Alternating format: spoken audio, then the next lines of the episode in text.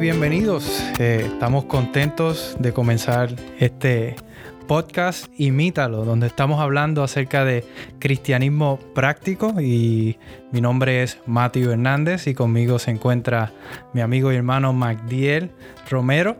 Y Magdiel, ¿de qué vamos a, de qué se va a estar tratando este podcast? Es nuestro primer episodio, estamos contentos, estamos motivados de poder compartir la palabra de Dios con otros y, y hablar acerca de, cristianismo práctico, pero ¿qué vamos a estar haciendo en, este, en estos episodios de, de nuestro podcast Imítalo?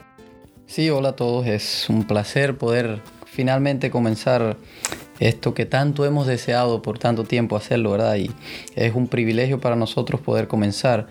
Eh, hoy vamos a estar hablando un tema bien interesante eh, y como ya Matthew decía, el tema que vamos a querer estar tratando en todos los podcasts va a ser cristianismo práctico. No, no queremos entrar quizás en temas de debates teológicos muy profundos porque primeramente ninguno de los dos somos teólogos, ah, somos personas sencillas, común, ah, solo queremos compartir nuestra experiencia y que todos, primeramente nosotros y también ustedes salgan fortalecidos de esta experiencia. Por lo tanto, el primer tema con el que queremos comenzar hablando es, ah, lo hemos titulado ¿Qué me falta?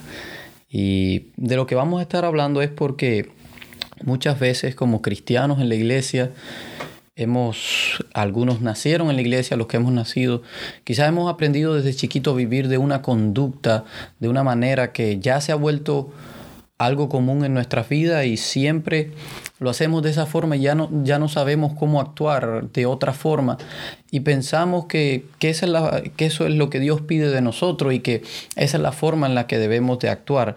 Eh, sin embargo, aunque estamos, pudiéramos decir, guardando los mandamientos de Dios, estamos a, los ojos de la gente quizás actuando de la mejor manera, como a veces sentimos que algo nos falta, sentimos que, a pesar de todo estamos incompletos y, a veces se hacen preguntas en las iglesias como, bueno, pues si Cristo viniera hoy, ¿estaríamos salvos? Y, muchas veces... Es una ah, pregunta que muchas veces eh, titubeamos en, contestar, ¿verdad? Yo, yo personalmente muchas veces cuando hacen esa pregunta digo, quisiera decir que sí, pero no siento esa certeza de decir que sí, con esa confianza, esa convicción de que sí, si Cristo viniera hoy estoy salvo. A veces levantamos la mano por compromiso, ¿verdad? Para que no digan, oh, mira, el hermano no levantó la mano. Hermano, ¿a qué? Mira, el líder de iglesia y no, no alzó la mano. Sin embargo, es una realidad que todos pasamos por este punto, por el punto de que, ¿qué me falta? Y esto me hace recordar, Mati, no sé a ti, eh, una historia muy conocida de la Biblia. Y para los que estén escuchando y que les vamos a contar la historia, la historia va así. Había una familia reconocida en el pueblo de Israel, tenían mucho dinero, eran... Ah, tenían una fortuna, por lo tanto tenían buena posición en el lugar. Eh, tenían un hijo varón, que era el orgullo de los padres. Eh, ellos lo mandan a estudiar a las mejores escuelas de religión y resulta que el hijo también se convirtió en un líder del pueblo judío, era reconocido, guardaba la ley a la perfección, sin embargo, sentía que todavía algo le faltaba, no podía todavía experimentar ese gozo de la salvación, no podía vivir eh, de una forma tranquila y entonces resulta que él escucha de un nuevo maestro, un, un maestro que andaba por la ciudad, un maestro diferente a, todos los demás. Y él decide ir a verlo. Este maestro era Jesús. Él va y se introduce a Jesús. Le dice, maestro bueno, ¿qué tengo que hacer para ser salvo? Y ese es lo que va a ser el, el, el kit, el, tema de hoy, ¿verdad? ¿Qué tengo que hacer para ser salvo? Jesús le contesta de una forma que hasta cierto punto es sorprendente. Eh, guarda los mandamientos y él dice, pues ya todo eso lo he hecho. Y sin embargo, a pesar de que todo eso lo había hecho, no sentía el gozo de la salvación. Y él dice, ¿verdad? Que todo lo había hecho desde su juventud, así que llevaba toda la vida guardando los mandamientos, siendo, eh, ¿verdad? Fiel a la ley eh, que él conocía. Más sin embargo, como, como tú dices, Mike él sentía que le faltaba algo. Dice, ¿qué debo hacer? ¿verdad? Si estaba guardando los mandamientos, eso fue lo que Jesús le dijo, guarda los mandamientos, pero ya él lo estaba haciendo, así que ¿qué, qué más debía hacer? Y ahí es cuando él, la situación de él es un reflejo de nuestra vida. A veces estamos en la iglesia guardando los mandamientos, pero todavía que me falta. Jesús le responde, vende todo lo que tienes y dáselo a los pobres. Y la historia termina triste porque dice que el joven se marcha triste porque era muy rico. Y sin embargo, siempre se nos dice, Matthew, que el problema era qué cosa? El amor al dinero, ¿verdad? Y dice la Biblia que el amor al dinero es la raíz de todos los males, pero en realidad yo diría que si vamos un poco más a la raíz del problema de este muchacho es que él todavía no había conocido a Jesús. Todavía no se había dado la opción de tener una relación con Dios y sus acciones, aunque pudieran ser buenas aparentemente, aunque guardaba la ley, sin embargo, no estaba motivado por el amor. Quiere decir que, que, que podemos guardar los mandamientos, pero no amar a Dios. ¿Será eso es básicamente lo que, lo que está, ¿verdad? Lo que estaba sucediendo aquí. ¿Será que, que, nosotros como cristianos hoy día podemos ser eh, buenos cristianos, podemos vestir bien, comer bien, eh, ser buenos con nuestro prójimo, pero no tener a Cristo en nuestro corazón? Esa es muy buena pregunta. Eh, el hecho es que esto me hace recordar, y aunque no es lo que tiene que ver mucho con el tema. Sin embargo, esto me hace recordar cuando Nemías estaba... Eh, rescatan a los judíos que estaban siendo prisioneros eh, eh, en las naciones vecinas, los rescatan y sin embargo los mismos líderes y los, más, los demás dineros hacen esclavo a estas personas. y Nemías, ellos se quejan con Nemías, Nemías se enoja mucho y, y Nemías ah, les dice que por qué ellos le están haciendo a sus hermanos y aparentemente cuando Nemías no tenía razón para enojarse, ¿por qué razón? Porque ellos no estaban faltando nada de la ley, porque la ley decía que, pues si al, tú le prestabas dinero a alguien y esa persona no pagaba, pues podía convertirse en su esclavo. Sin embargo, ellos no estaban violando aparentemente la ley, sin embargo, estaban violando lo que es, pudiéramos decir, el espíritu de la ley, ¿verdad? Hay una diferencia quizás entre guardar la letra de la ley y guardar el espíritu de la ley. Y ahí es cuando podemos encontrarnos en las iglesias muchas veces personas estrictas, y me hace recordar a los fariseos del tiempo de Jesús que pudieran estar guardando la ley a la perfección, sin embargo, por los motivos equivocados. Exacto, así que eh, básicamente podemos, puede haber, eh, podemos guardar la ley sin tener a Cristo en nuestro corazón, pero podremos tener a Cristo en nuestro corazón y no ser fieles a Él y no guardar la ley, ¿verdad? Yo pienso que, que, no, con esto no estamos... Eh, ¿verdad? Poniendo por menos eh, la ley de Dios, porque la, historia de Jesús mismo le dice, guarda la ley, ¿verdad? Para, para él quería probarlo, quería demostrarle su condición, pero sí podemos ver que a este joven tenía, eh, guardaba los mandamientos, era fiel a eso, pero aparentemente no tenía a Cristo en su corazón. Pudiéramos decir, no tenía el gozo también de la salvación, porque podemos estar guardando los mandamientos y no no tener ese gozo, no experimentar el gozo de la salvación. Y, ahí es donde entonces no estamos disfrutando de lo que Cristo quiere darnos. Y ahí es donde nos hacemos la pregunta como él se hizo, que ¿qué me falta? Porque no me siento, no siento que lo, no siento que lo esté logrando, por más que me esfuerzo, por más que guarde los mandamientos, por más fiel que sea en las diferentes áreas de la vida cristiana, quizás no estamos sintiendo ese gozo de, ser salvos, de, de, no nos sentimos seguros de esa salvación. Y entonces eso me lleva a mí a hacerme otra pregunta. ¿Cómo es entonces que somos salvos? Muy bien, muy buena pregunta, ¿verdad? Eh, pues pudiéramos decir que hay al menos o, la mayoría de las personas cree en tres formas en las que podemos ser salvos, ¿verdad? Comúnmente se conocen dos. Comúnmente, ¿verdad? No quiere decir que todas estén correctas, pero al menos hay tres personas y, eh, o tres tipos de forma como la gente piensa que somos salvos. Hay muchos, aunque aunque nos suene un poco loco, hay muchos que piensan que somos salvos por las obras. Y, esto me hace recordar al pueblo judío, principalmente los fariseos, tenían bien impregnado que somos salvos solamente por las obras que nosotros hacemos, ¿verdad? Esta es una de las formas de las que la gente cree que podemos ser salvos. Otra de las formas quizás puede ser ah, por fe solamente sola y exclusivamente por fe. ¿Conoces alguna otra, Matthew, por la forma en la que podemos ser salvos? Sí, fíjate que eh, yo diría que esas serían las dos más comunes, ¿verdad? Decir somos solamente salvos por la fe o somos salvos por lo que hacemos, por nuestras obras, pero también hay gente que piensa que hay una combinación de ambas. Somos salvos por la, por la fe más la transformación que el Espíritu Santo hace en mi vida, ¿verdad? Tiene que haber esa combinación para ser salvo. Pero... Eh, la pregunta sería entonces, ¿por cuál, de estas? ¿cuál de, ¿Cuál de estas sería la correcta? Bueno, según la Biblia, ¿verdad? Nosotros somos salvos exclusivamente por la fe. No hay méritos en nosotros, no hay obra que podamos alcanzar nosotros para poder ganar la salvación. Estamos todos perdidos, dice Romanos 3:23, por cuanto todos pecamos y estamos todos destituidos de la gloria de Dios. Así que todos estamos perdidos, todos estamos destituidos de ese derecho a presentarnos ante Dios. Así que la única forma de nosotros ser salvos es a través de la fe en Cristo Jesús. Y es interesante porque muchas veces solemos encontrarnos personas que que creen que es este, esta tercera que tú has mencionado, que somos salvos por la fe, pero bueno, tiene que haber una transformación y hay un peligro eh, porque al parecer no está incorrecto y, no estamos diciendo que el Espíritu Santo no debe de hacer una transformación en nuestra vida, eso se va a ver.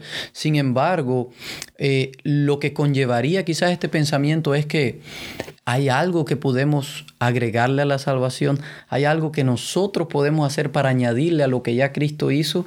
Eh, y obviamente la respuesta es que no hay nada que nosotros podemos hacerle, no hay nada, incluso por más transformado que nosotros seamos, no importa eh, cuánto hayamos cambiado quizás nuestras acciones del pasado, eso no quiere decir que estamos conociendo a Cristo, eso no quiere decir que estamos siendo salvos. Dice la Biblia que nuestras obras son como trapos de inmundicia, quiere decir que no hay, y no es que sean malas, no es que hacer cosas buenas eh, es malo. Lo que estamos diciendo es que no importa cuán buenas obras hagamos, no importa cuán bien eh, hagamos al, prójimo, eso no nos gana ningún mérito hacia la salvación. Así que eh, una vez nosotros pecamos, automáticamente quedamos perdidos.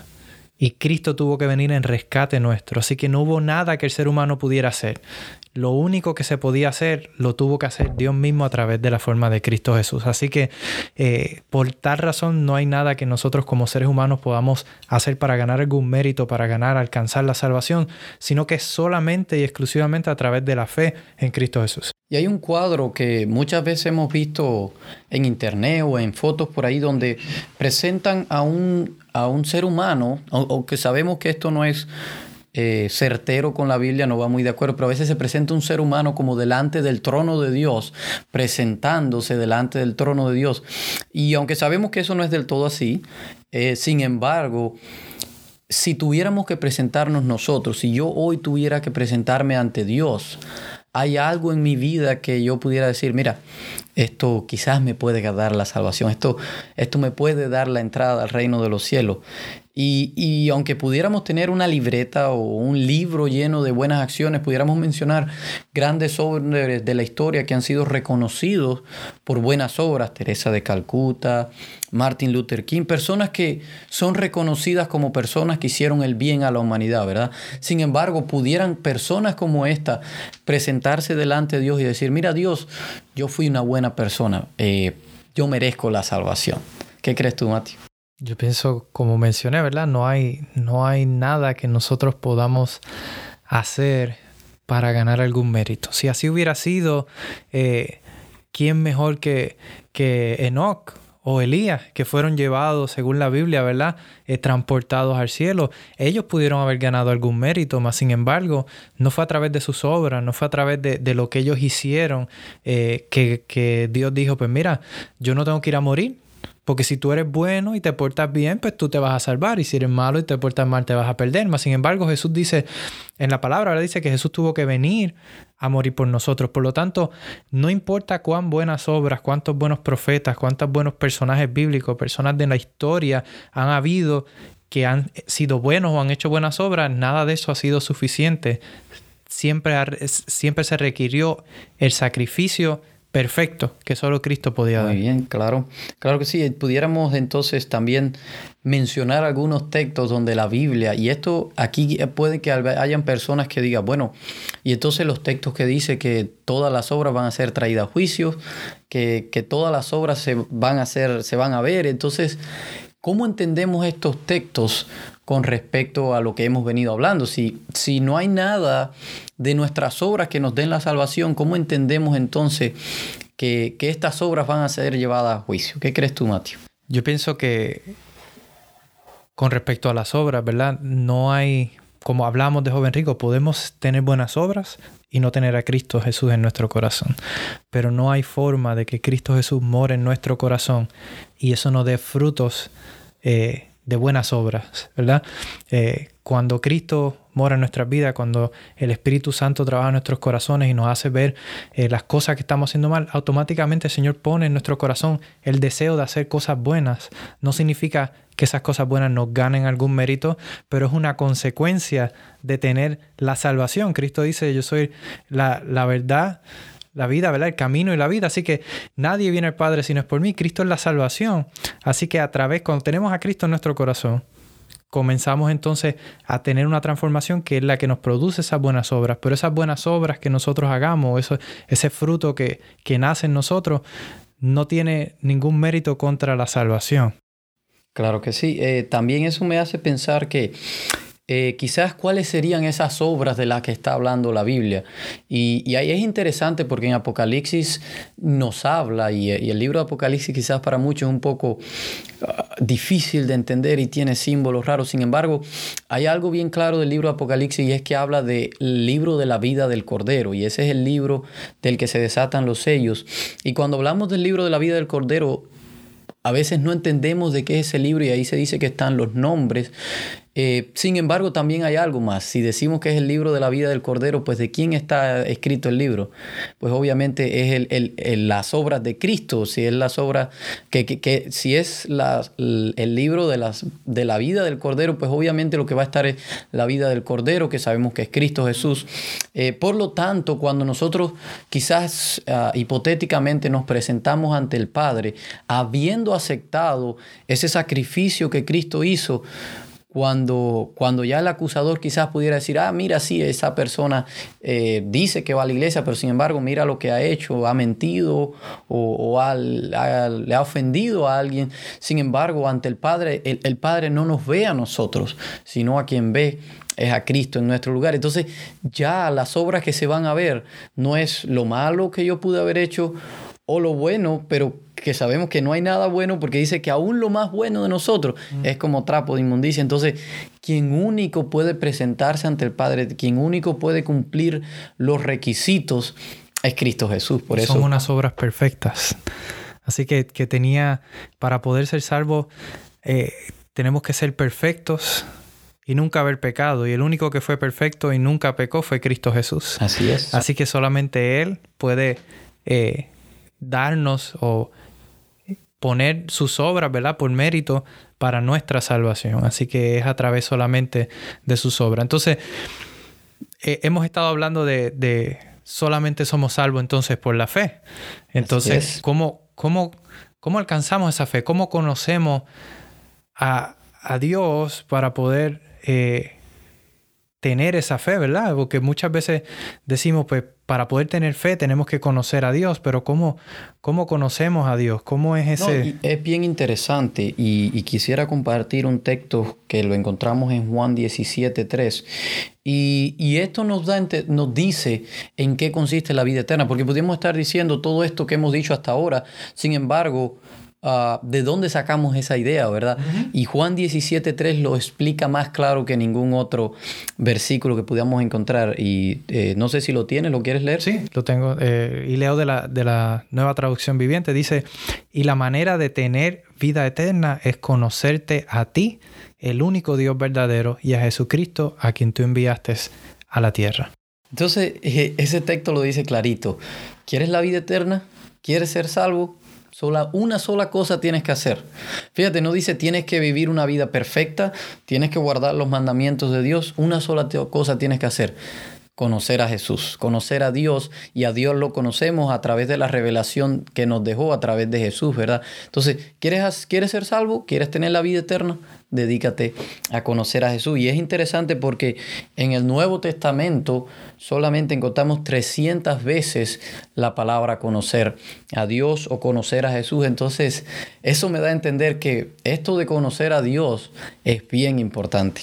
Y es importante porque como tú dices, sin ese si no conocemos a una persona, no podemos tener una relación con esa persona, ¿verdad? Así que es importante tener esa relación para poder conocerlo, ¿verdad? Para poder eh, aceptarlo en nuestras vidas y poder entonces recibir la vida eterna.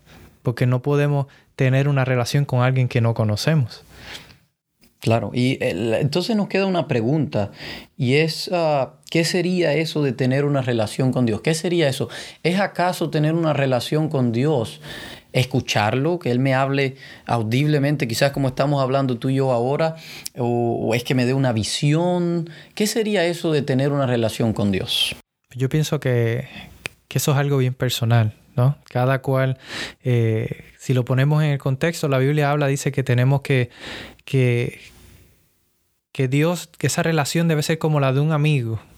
¿Por qué? Porque cuando eh, nosotros tenemos un amigo, queremos hacer varias cosas. Queremos pasar tiempo con esa persona, queremos hablar con esa persona, eh, ¿verdad? Compartimos cosas en común con esa persona, le contamos muchas veces nuestros problemas, nuestras situaciones, pero también compartimos nuestras alegrías y celebramos, ¿verdad? Las cosas buenas. Así que eh, esa relación de un amigo se compara mucho con la relación que debemos tener con Dios porque es, de la misma forma que nos debemos de relacionar con Él. Debemos de contarle, ¿verdad? Nuestras situaciones buenas y malas, compartir nuestros logros, nuestros fracasos, eh, pedir consejo porque Él es Dios, ¿verdad? Sabio y, y, sabe todas las cosas, sabe lo que es mejor para nosotros. Así que, ¿quién mejor pedirle un consejo que a Él?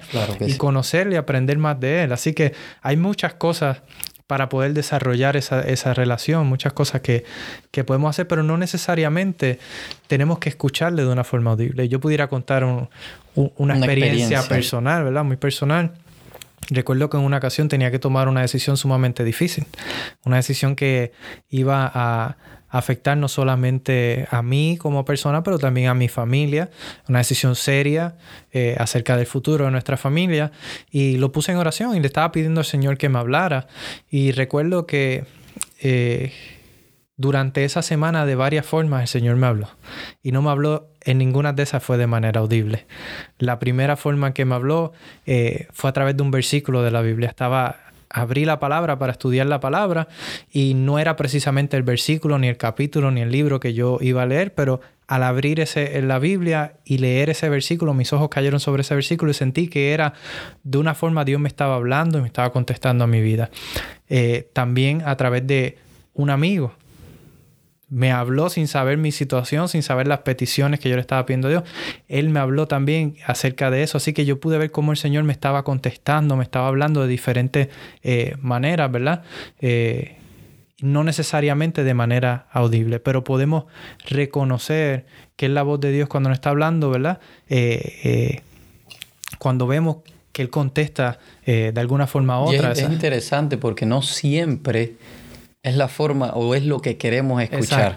Y, y, esto de, de, la relación con Dios para mí prácticamente nunca va a ser escucharlo audiblemente. Los profetas lo hicieron, sabemos que los profetas lo que hicieron. quizás han tenido alguna visión o han escuchado, pero sí, pero no es, no es el caso común. Y, y no siempre, eh, hay una cuestión aquí que, que, no es el tema ni vamos a entrar en, en eso, pero a veces no podemos confiar los sueños, a veces hay personas que tienen sueños, no, no sabemos qué, qué, cosas confiar, incluso aunque tú decías que te habló a través de un amigo, quizás hay amigos que nos pueden haber dado un mensaje de Dios, hay amigos que no, ¿verdad? Exacto. Incluso hablabas de otro método, a veces abrir la Biblia y el versículo que sale, a veces Dios nos usa de esa manera. Es que, es que Dios se vale de todo, ¿verdad? Sin embargo, he, escuchado una historia un poco chistosa y esto es un paréntesis.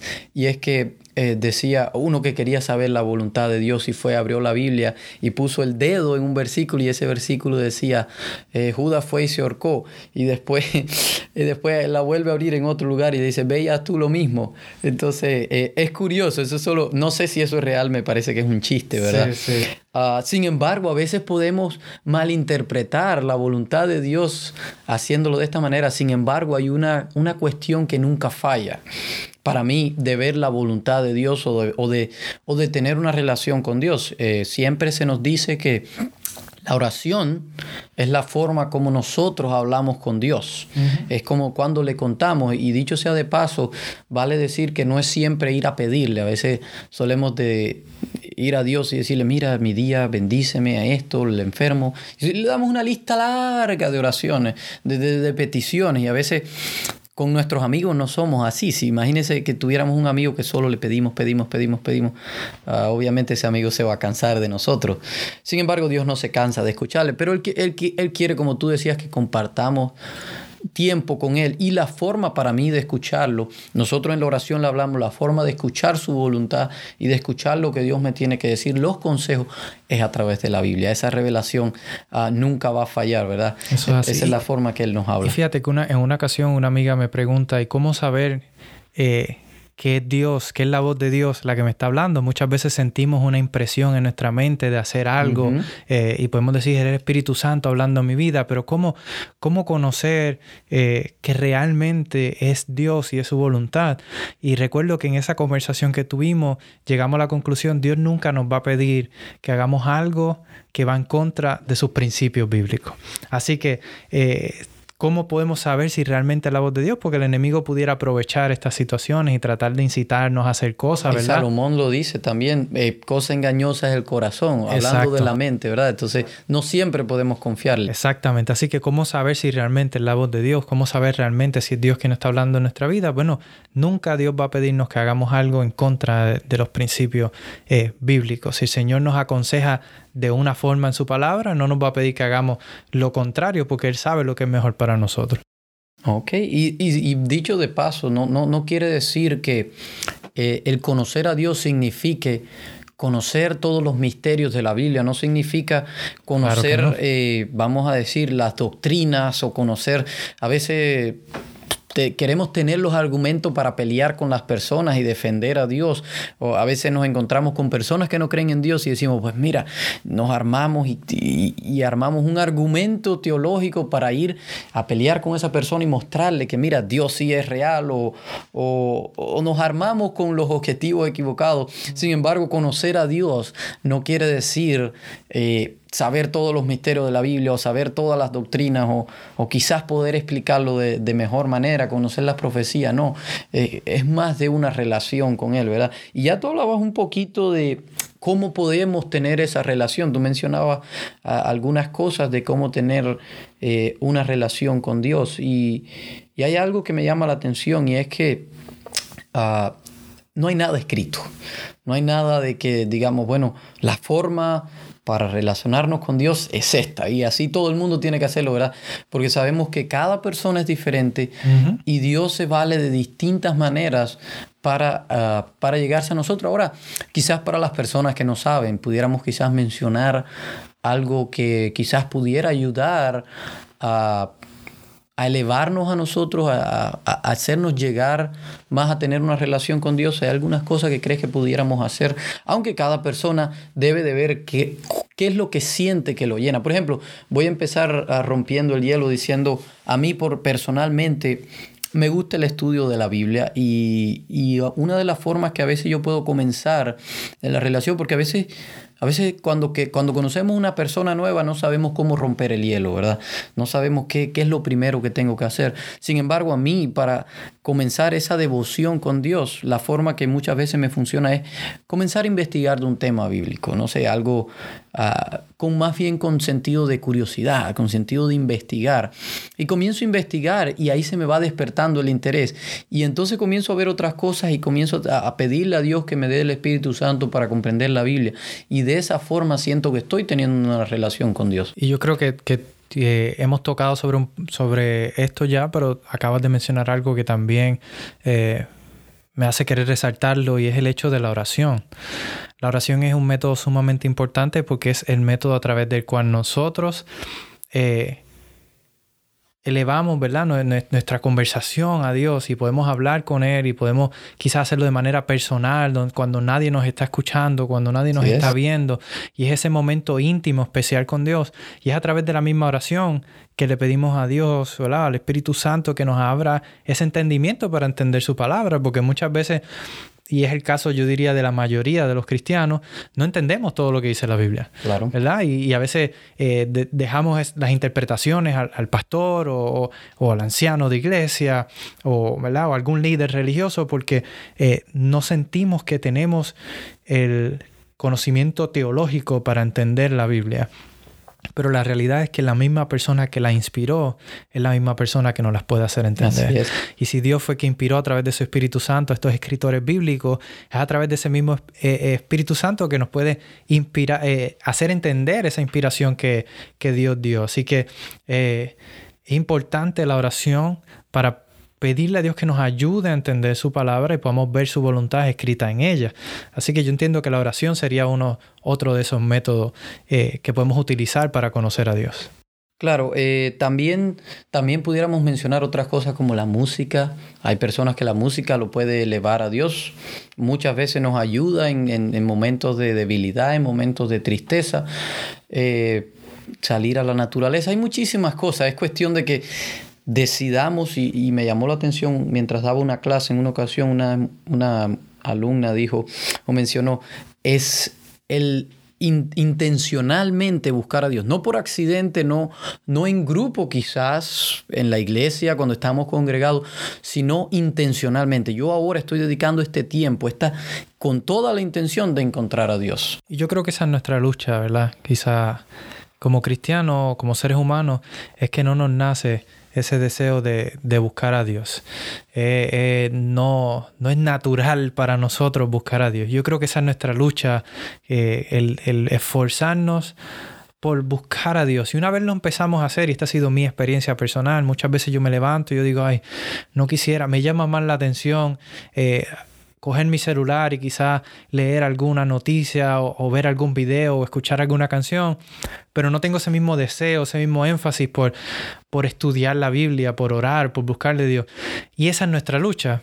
Pero una vez eh, nosotros nos esforzamos por, por, por lo menos aunque sea orar, y, y, empezamos por ahí, yo he visto por lo menos en mi vida cómo el Señor ha ido eh, levantando esa inquietud. Y entonces, ahora sí, tengo como que un deseo, un ánimo de estudiar la Biblia y quizás no tengo la capacidad o no tengo el conocimiento para, para estudiar un tema completo, ¿verdad? Como, como tú dijiste, Matiel, que te gusta investigar. Quizás no todos tienen esa capacidad, pero podemos comenzar con las promesas que Dios tiene para nosotros a través de los salmos, eh, a través de diferentes versículos de la Biblia, esas promesas de salvación que Dios tiene.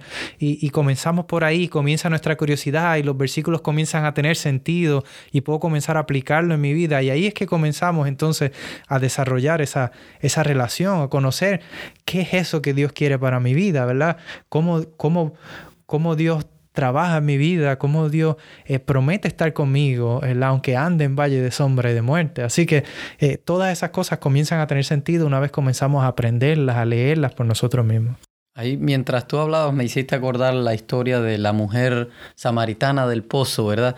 Ah, mencionaste la palabra curiosidad. Y algo que yo veo en esa historia es que ah, la mujer llega al pozo, quizás sin saber que se iba a encontrar con Jesús, nada. Sin embargo, este hombre comienza a hablarle. Y lo que yo veo que Jesús, Jesús tenía esa capacidad, ¿verdad? Él sabía qué decirle a cada persona y en qué momento. Pero yo veo que Jesús despierta la curiosidad en ella. Y ella comienza a preguntar, pero ¿y, tú cómo vas a sacar agua? ¿Y tú cómo vas a hacer esto? Y, y, le despierta el interés en ella. Yo pienso que ese tiene que ser nuestro deseo.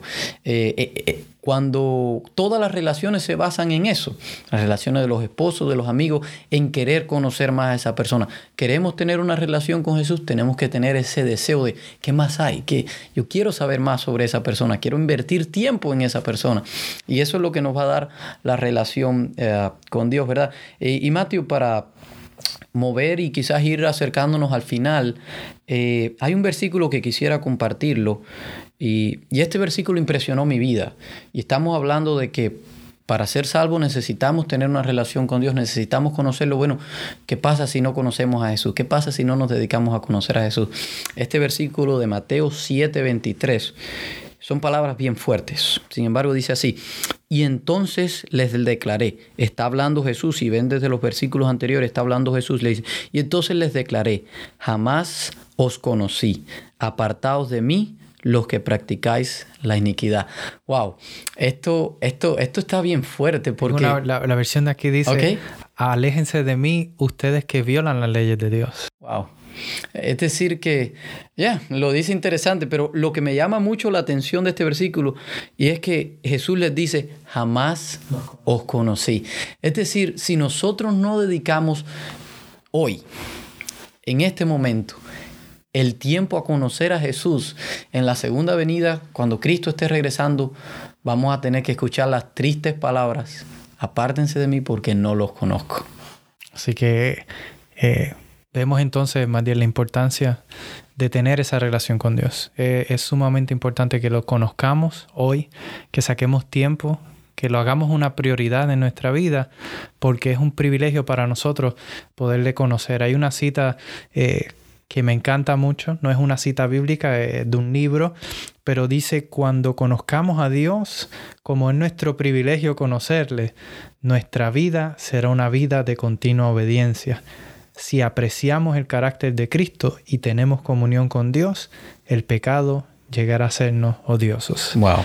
Queremos vivir una vida cristiana práctica, queremos poder eh, ser fieles a Dios, queremos eh, no ser como el joven rico que simplemente guardaba una ley, pero no, no conocía a ese Dios de la ley, no era, era obediente a una ley, pero no fiel a una persona que era Cristo. Si nosotros queremos llegar a ser fieles y queremos llegar a, sentir ese gozo cuando conozcamos a Dios como nuestro privilegio conocerle. Así que tenemos que de esa forma eh, buscarle cada mañana cada momento que tengamos la oportunidad para poder entonces así, como dice el título del podcast, imitarlo, ¿verdad? Imítalo. Podemos entonces imitarlo cuando, cuando saquemos ese tiempo para conocerle. ¿Qué tal entonces, Matiel, si concluimos con una oración? Ok, muy bien. Oramos. Gracias Dios porque aún siendo seres humanos imperfectos, pecadores insignificantes, tú nos diste el privilegio de poder conocerte, Señor. Ah, el día de hoy queremos comenzar una relación contigo, queremos renovar nuestro pacto y queremos comenzar a conocerte, queremos sentir curiosidad por ti, Señor, porque eh, en realidad queremos servirte, queremos ser tus siervos y queremos sobre todo pasar la eternidad conociéndote, porque eres un Dios infinito, no, nunca nos vamos a cansar de conocerte, pero queremos tener ese privilegio, Señor, ayúdanos a encargarnos de tu obra, a poder tener ese privilegio de conocerle y que podamos sobre todo honrar tu nombre. En el nombre de Jesús, amén. amén. Bien amigos, les invitamos a que se mantengan eh, conectados con este podcast. Eh, vamos a tener un nuevo episodio cada semana, así que eh, búscanos, escúchanos, si te gustó esta programación, compártela con tus amigos, de esa forma también, ¿verdad? Se de bendición para otros y será hasta la próxima. Hasta la próxima.